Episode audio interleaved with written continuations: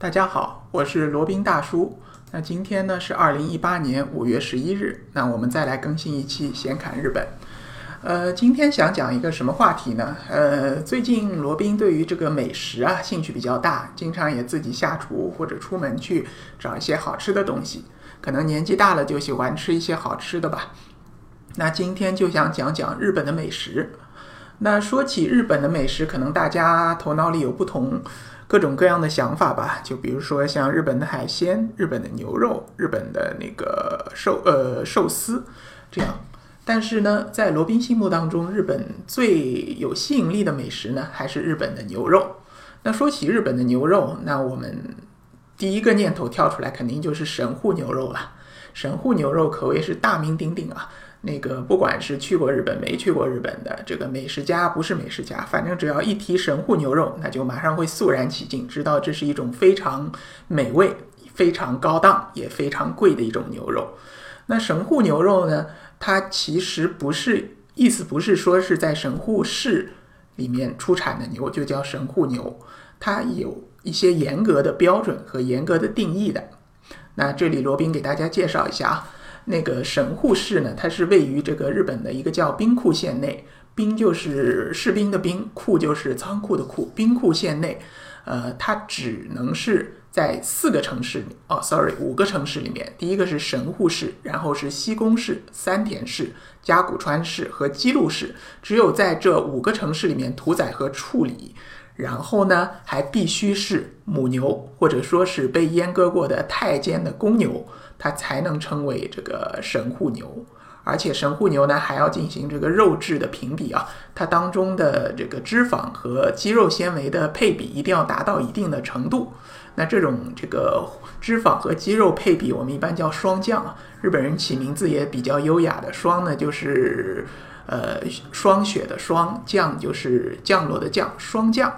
这个东西它越多，或者说混合的越细密呢，它这个牛肉是越鲜美、越柔嫩的。那所以说神户牛，据说它一年应该出产一共只有三千头左右，就一共啊，就整个日本一共就会出产正宗的三千头神户牛。那每头牛呢得到的这个牛肉不会超过四百公斤，那算一算，这个数量就是很少的了。那在以前呢，据说日本是从来不出口神户牛肉的。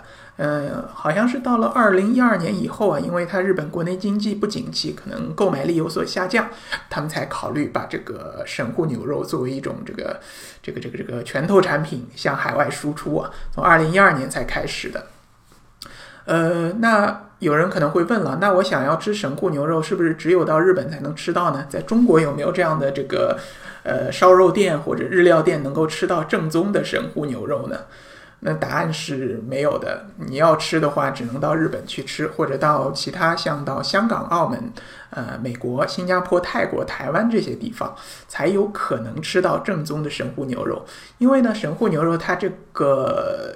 产品的追踪系统啊是非常严格的，每一头牛都有它的那个编号，也有它的出产地，有一套非常严格完整的一个流转系统。呃，在它的这个官方网站上会写明，呃，某年某月某日出口了一头牛，或者出口了几十公斤牛肉到某地某店，是由哪个公司这个经手的，是卖到哪一家店，店名位于哪里？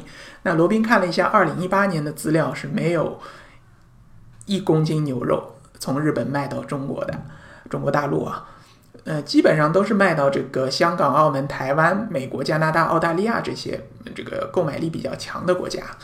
呃，如果有国内的店说我这边是神户牛肉正宗的，那你千万不要上当，很大可能他是在忽悠你。因为有一种牛肉叫神户型牛肉，什么意思呢？就是美国人啊把神户神户牛这个品种引到美国，然后和当地的这个安格斯牛进行杂交混种，然后用类似于日本当地的养殖方法进行培育，它肉质呢和神户牛有些类似吧。但是严格意义上说，不能叫神户牛肉，只能叫神户型牛肉。好了，那这个啰嗦的说了这么多，那神户牛肉到底好在哪里呢？那罗宾呃有幸吃过一次这个神户牛肉啊，那它的外形呢就是很典型的那种我们所谓的霜降的外形，然后它吃呢最好其实就是铁板烧。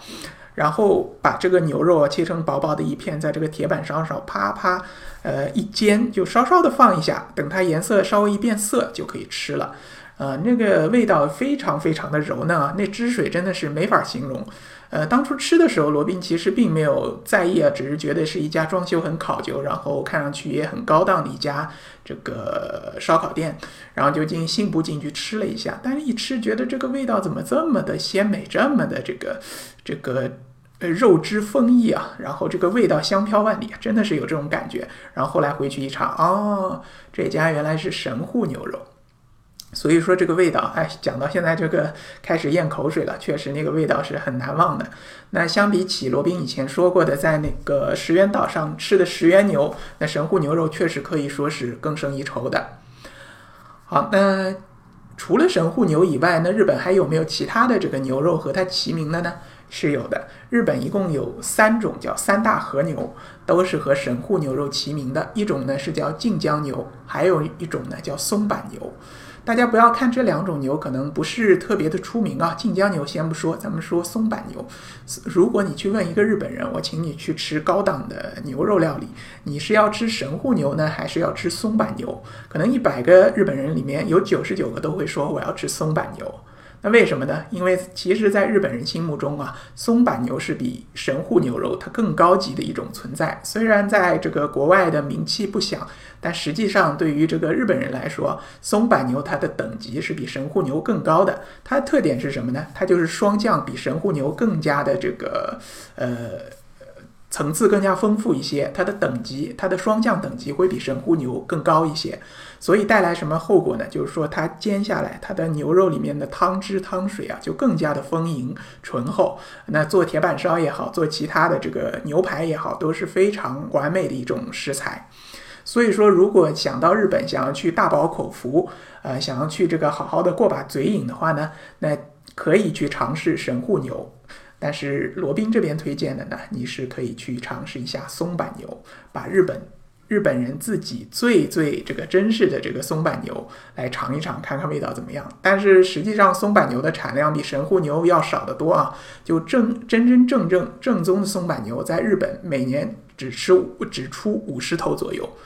那你要真的吃到这个正宗的松板牛，那你建议还是去那个松板市吧。松板市虽然它的交通不方便，但是罗宾觉得跑这一趟吃这个美食还是值得的。好，那。呃，日本的这个三大和牛就先说到这里。那罗宾以后呢还会继续更新关于日本的美食，哪些是值得一吃的，哪些是这个徒有其表的。啊，如果对于日本这个国家或者说日本自由行深度游有兴趣的听众朋友，可以来联系罗宾。罗宾的微信号呢是八二七四七九七零八二七四七九七零。如果有简单需要咨询的呢，罗宾就顺手回答了。如果有一些比较复杂的问题，或者说呃有一些这个。个要定制日本自由行攻略或者行程的听众朋友，那罗宾也可以提供一个付费的咨询和日本自由行定制的服务，欢迎大家沟通。另外呢，罗宾还开通了一档显卡赴美生子，如果对于赴美生子这件事情有兴趣的，也可以来联系罗宾。那加罗宾的时候呢，请复言复呃显卡日本或者显卡赴美生子就可以了。好了，那今天的节目呢就先到这里，我们下期再聊。